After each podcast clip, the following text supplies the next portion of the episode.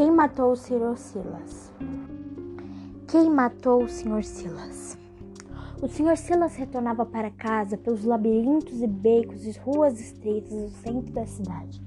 Acabara de deixar as luzes douradas nas grandes avenidas e seguia na direção do seu apartamento. Nada de agitação e brilhos, apenas figuras tardias e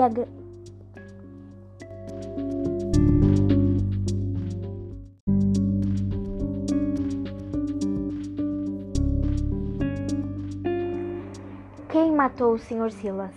O Sr. Silas voltava para casa pelos labirintos de becos e ruas estreitas no centro da cidade. Acabara de deixar as luzes douradas das grandes avenidas e seguia na direção do seu apartamento. Nada de agitação. Era uma noite horrível, úmida, nevoenta. A neblina penetrava a garganta e os olhos. Os reflexos de luz gordurosos davam-lhe calafrios. Mas o Sr. Silas não se importou e foi, seguiu para sua casa. Porém, o Sr. Silas não iria jantar naquela noite, nem em qualquer outra. O Sr. Silas iria morrer. Atrás dele, a uns 100 metros atrás, caminhava um homem cujo coração estava morto. Esse homem dissera a si mesmo que o Sr. Silas nunca mais chegaria à sua casa. Em sua casa, sua família o esperava para jantar, como de costume todos os dias.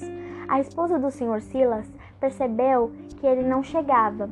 Então, logo desesperada, perguntou para os seus filhos: Que horas são?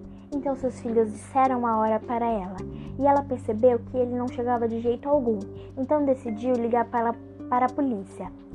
Quando os policiais chegaram na casa dela, ela começou a contar o que tinha acontecido. A polícia perguntou sobre o trajeto que seu marido fazia do trabalho até sua casa. Fazendo o trajeto do Sr. Silas, foi encontrado ele morto no chão. A mulher, desesperada a ver a situação, chorou mais ainda.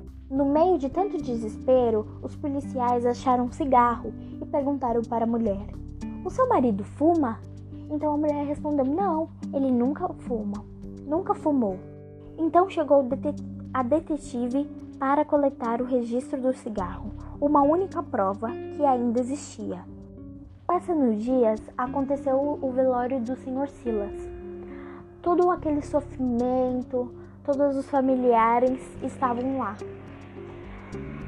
Foi avistado um homem cuja roupa, roupa preta que cobria seu corpo inteiro. A mulher percebeu o homem, mas mesmo assim nem foi atrás.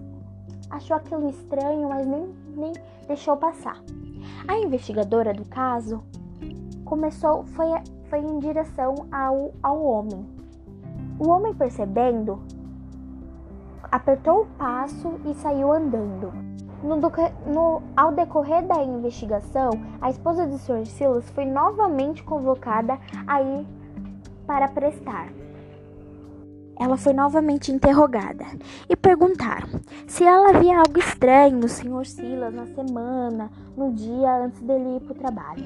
Então a mulher se pareceu bem nervosa e disse que não, que não havia nada estranho. Então novamente afirmou que não sabia de nada. A investigação ficava mais difícil a cada momento. A investigadora foi novamente no lugar do assassinato e viu que ela tinha ficado restos de alguma roupa, algum pedaço de pano.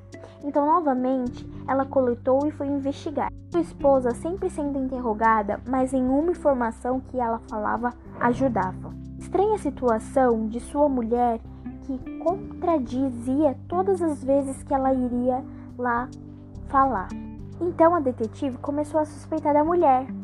Começaram uma investigação mais intensa.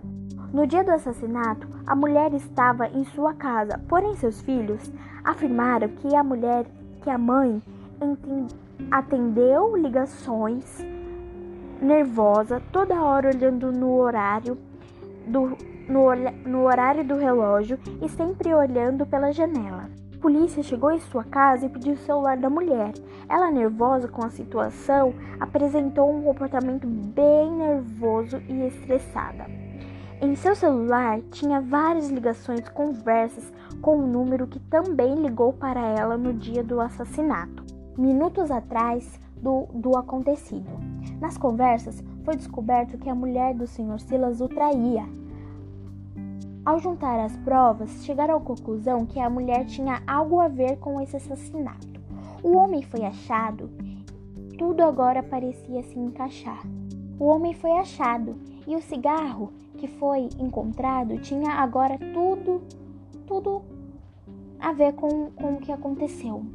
No cigarro tinha as impressões digitais que foram coletadas do cigarro tinha no homem. Saindo o exame da impressão digital, pode constatar que o homem esteve naquele lugar. Foi ele que esteve com aquele cigarro. O homem já detido falou que a mulher de Silas foi a mandante do assassinato pois ela e ele tinham um caso, eles eram amantes, e ela pediu para ele que ele matasse o marido para que eles pudessem viver bem. Os dois foram presos.